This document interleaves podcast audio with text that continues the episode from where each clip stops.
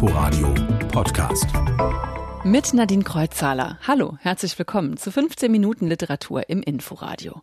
Heute gratulieren wir Hertha Müller zum Geburtstag. Es gibt Neuerscheinungen von Judith Kehr und Verena Rosbacher und das Buch Sagte sie fragt danach, was falsch läuft zwischen Frauen und Männern. Aber erstmal gucken wir auf die vergangene Woche. Was war los in der Welt der Literatur? Eduard Uspensky ist tot. Der russische Kinderbuchautor starb mit 80 Jahren in der Nähe von Moskau. Seine Werke sind in 25 Sprachen übersetzt und verfilmt worden, seine Figuren weltberühmt. Das Krokodil Gena zum Beispiel oder das Fabeltier Cheburashka mit braunem, zottligen Fell, großen Kulleraugen und abstehenden Ohren. In Russland ist es so bekannt wie hier die Maus aus der Sendung mit der Maus. Ob ich wusste, dass das ganze Land Cheburashka lesen würde? Nein, gewusst habe ich das nicht, aber geahnt. Eduard Uspensky. Die Longlist für den Deutschen Buchpreis ist da. Am Dienstag hat die Jury die 20 Nominierten bekannt gegeben. 199 Titel waren eingereicht worden. Daraus hat sie 20 ausgewählt. Dabei habe sie die Vielfalt der literarischen Formen begeistert, sagte Jurysprecherin Christine Lötscher. Den Autorinnen und Autoren scheine außerdem die Lage der Welt auf den Nägeln zu brennen, so Lötscher weiter. Von 20 Romanen kommen diesmal elf von Frauen. Etablierte Namen sind dabei wie Inga Maria Malke, Nino Haratischvili, Angelika Klüssendorf und Helene Hegemann. Es gibt aber auch ein paar unbekanntere Überraschungen. Am 11. September werden aus diesen 20 Nominierten dann die sechs Finalisten für den Deutschen Buchpreis bekannt gegeben. Das Deutsche Literaturarchiv Marbach hat den vollständigen Nachlass von Peter Hertling übernommen. Das teilte das Archiv am Mittwoch mit. Die Sammlung enthält Manuskriptfragmente sowie kürzere Arbeiten Hertlings für Zeitschriften und Rundfunkanstalten seit 1953. Soweit die Neuigkeiten der Woche. Hertha Müller feierte am Freitag ihren 65. Geburtstag, wobei, ob und wie sie feierte, ist nicht bekannt. Interviews gibt sie nämlich so gut wie nie. Einen Roman hat sie seit ihrem preisgekrönten Werk Atemschaukel aus dem Jahr 2009 auch nicht mehr vorgelegt. Im selben Jahr gewann Hertha Müller den Literaturnobelpreis. ARD-Kulturreporter Joachim Dix versucht eine Annäherung zum Geburtstag. Es war im Jahr 1988. Hertha Müller war erst kürzlich mit ihrem damaligen Ehemann Richard Wagner von Rumänien nach Deutschland übergesiedelt. Als Schriftstellerin war sie noch gänzlich unbekannt. Da war sie auf Einladung des Norddeutschen Rundfunks zu Gast im kleinen Sendesaal in Hannover, um aus ihrem bis dahin unveröffentlichten Prosatext Reisende auf einem Bein zu lesen. Sie war 35 Jahre alt, hatte unter der Ceausescu-Diktatur zu leiden gehabt und war noch sehr hilflos und unsicher in ihrer neuen Wahlheimat. Guten Abend. Ja, ich äh, lese Ihnen heute Abend äh, Texte, die ich äh, also in Berlin geschrieben habe. Es sind Fragmente, Texte, die ja das nächste Buch werden sollen. Mit ihren Büchern Reisende auf einem Bein und Der Mensch ist ein Fasan auf der Welt, Herztier und später Atemschaukel eroberte sie sich einen sehr eigenen Stellenwert in der deutschen Literaturlandschaft. Immer war ihre Sprache neu, anders und geistreich poetisch, erschütternd in der Darstellung von existenzieller Heimatlosigkeit in der Welt. Dann kam 2009 die Nachricht, dass sie den Literaturnobelpreis erhält. Sie selbst war damals telefonisch nicht erreichbar oder wollte es nicht sein. Drei Wochen später war sie zu Gast im Rolf Liebermann Studio in Hamburg. Der ganze Rummel, die neuen Anforderungen an sie als öffentliche Person konnte ihre Grundansicht nicht erschüttern. Ich glaube, auch Schriftsteller ist man nur, wenn man mit sich am Schreibtisch sitzt. In Atemschaukel schilderte Hertha Müller das Schicksal eines Mannes, der in jungen Jahren in ein sowjetukrainisches Arbeitslager deportiert worden war. Atemschaukel ragt bis heute als besonderer Gipfel im Werk Hertha Müllers heraus. Einer ihrer Hauptantriebe fürs Schreiben ist stets gewesen, dem Teufelskreis der Diktatur etwas entgegenzusetzen. Aber gegen das Vergessen, wie oft über sie gesagt worden ist, hat sie nie geschrieben wenn ich schreibe, schreibe ich auch nicht gegen das Vergessen. In der Rezeption des Ganzen sieht das so aus. Aber wenn ich schreibe, habe ich natürlich Dinge mit mir selber zu klären. Ich arbeite dann an Dingen, die ich mit mir herumschleppe und an Beschädigungen, die äh, im Laufe dieser Zeit entstanden sind. Mögen die Leiden an diesen Beschädigungen verschwinden, aber die Inspirationsquelle für ihre überwältigend beeindruckende poetische Prosa niemals versiegen. Geburtstagswünsche waren das von Joachim Dix zu Hertha Müllers 65. Das ist ein Alter, über das Judith Kerr nur lachen kann. Die britische Kinderbuchautorin ist in diesem Jahr 95 geworden. Aber ans Aufhören denkt sie lange noch nicht. Viele kennen sie als Autorin von Als Hitler das rosa Kaninchen stahl. Diese autobiografisch geprägte Geschichte über Verfolgung, Flucht und Krieg ist ihr bekanntestes Werk. Aber natürlich hat sie viel mehr geschrieben, gezeichnet und auch erlebt. In ihrer Autobiografie Geschöpfe, mein Leben und Werk lässt sich das jetzt entdecken. Der vergessliche Kater Moog zum Beispiel oder der Tiger, der zum Tee vorbeikommt. Rund um all diese Geschöpfe erzählt Judith Kerr ihre Lebensgeschichte. Von der Kindheit in Berlin, von der Flucht ihrer jüdischen Familie aus Nazi-Deutschland 1933, erst in die Schweiz, dann nach Frankreich und schließlich nach England, wo Judith Kerr heute immer noch lebt. In ihrer Autobiografie schreibt sie, ich glaube, es geschah während dieser dunklen Monate im Jahr 1940, dass ich Britin wurde. Bis zu diesem Zeitpunkt hatte sich mein Kontakt zu den Engländern auf die Mädchen meines Internats beschränkt, wohl kaum eine repräsentative Auswahl. Jetzt nahm ich zum ersten Mal die Geduld und den Humor der einfachen Leute wahr, wenn sie nach schrecklichen schlaflosen Nächten Mühe hatten, sich durch die zerstörten Straßen zu kämpfen.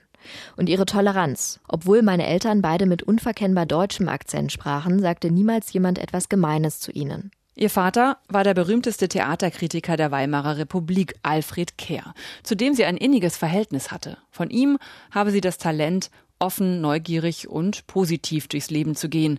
Das hat Judith Kerr auch vor zwei Jahren beim Internationalen Literaturfestival Berlin erzählt. Mein Vater hatte ganz bestimmt ein Talent, glücklich zu sein. So fand er immer etwas, auch wenn die Zeiten sehr schlimm waren und he had a bad time. Aber er ging eben umher und schaute sich alles an und fand die Welt doch sehr schön. Und das ist sie ja auch. Meistens. In ihrer Autobiografie erzählt sie, wie schwierig es für ihre Eltern war, in einer neuen Sprache Fuß zu fassen im Exil, wie sie Judith mit 16 von der Schule abging, um die Familie zu ernähren, wie sie Zeichenkurse nahm, ein Stipendium bekam, bei der BBC landete, ihren Mann kennenlernte, einen Drehbuchautor und Kinder bekam. Erst dann kommt ihre eigene Karriere als Kinderbuchautorin so richtig in Gang. Wobei, Kerr hat sich nie als Autorin begriffen, sondern in allererster Linie als Zeichnerin. Das rosa Kaninchen war das einzige, was ich als Buch wirklich gedacht habe. Sonst mache ich Geschichten nur, damit ich zeichnen kann. Ich bin unglücklich, wenn ich nicht zeichne. Geschöpfe ist aufwendig gestaltet mit vielen Skizzen, Entwürfen, Notizen, Fotos und eben fertigen Zeichnungen. Es ist eine Lebensgeschichte, die von Flucht und Neuanfang erzählt und exemplarisch für so viele europäische Schicksale steht. Erschienen ist das Buch im kleinen Ein-Mann-Verlag Edition Memoria, ein Verlag, der ausschließlich Bücher veröffentlicht von Autorinnen und Autoren und Künstlerinnen und Künstlern, die zwischen 1933 und 1945 emigrieren mussten. Judith Kerr. Was läuft falsch zwischen Männern und Frauen? Wo hört Sex auf? Und wo fängt Missbrauch an? Diese Fragen haben Lina Musur, stellvertretende Verlagsleiterin von Hansa Berlin, umgetrieben. Sie hat 17 Autorinnen gebeten, Geschichten aufzuschreiben zu Sex und Macht. Herausgekommen ist der Sammelband Sagte sie. Ist das eine MeToo-Kampfschrift? ARD-Literaturredakteurin Ulrike Sakani findet Nein. Dies ist keine MeToo-Kampfschrift, sondern eine liebevoll zusammengestellte Sammlung von Texten ganz unterschiedlicher Autorinnen, die hier ausdrücklich aus weiblicher Sicht erzählen. Ihr verbindendes Element ist, dass sie auf Deutsch von vornehmlich deutscher Gegenwart schreiben und dass sie alle deutlich unter 60 sind.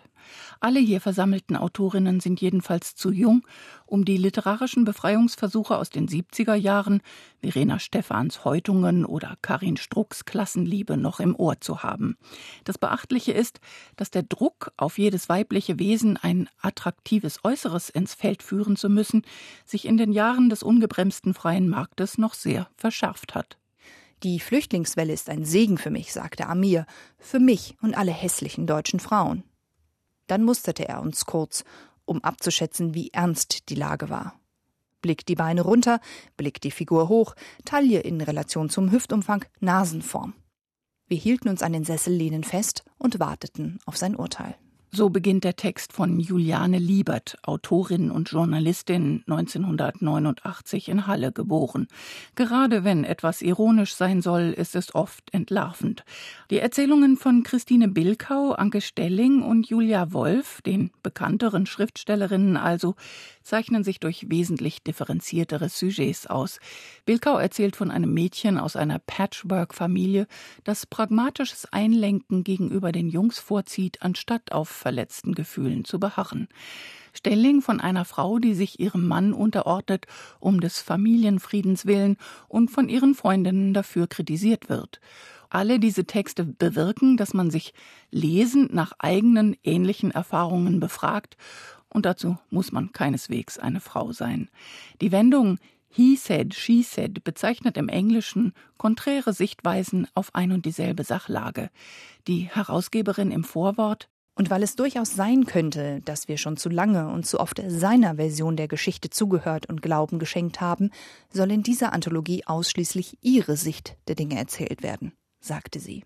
Sehr beruhigend wäre, wenn Lina Musur schon bald das Pendant sagte er dazu zusammentragen würde. Sagte sie. 17 Erzählungen über Sex und Macht ist bei Hansa Berlin erschienen. Ich war Diener im Hause Hobbs. Ja, das ist doch mal ein Buchtitel, der neugierig macht. Also mich hat er jedenfalls so richtig angelacht. Und ich wurde nicht enttäuscht. Der Roman, der dahinter steckt, der ist richtig gut gelungen.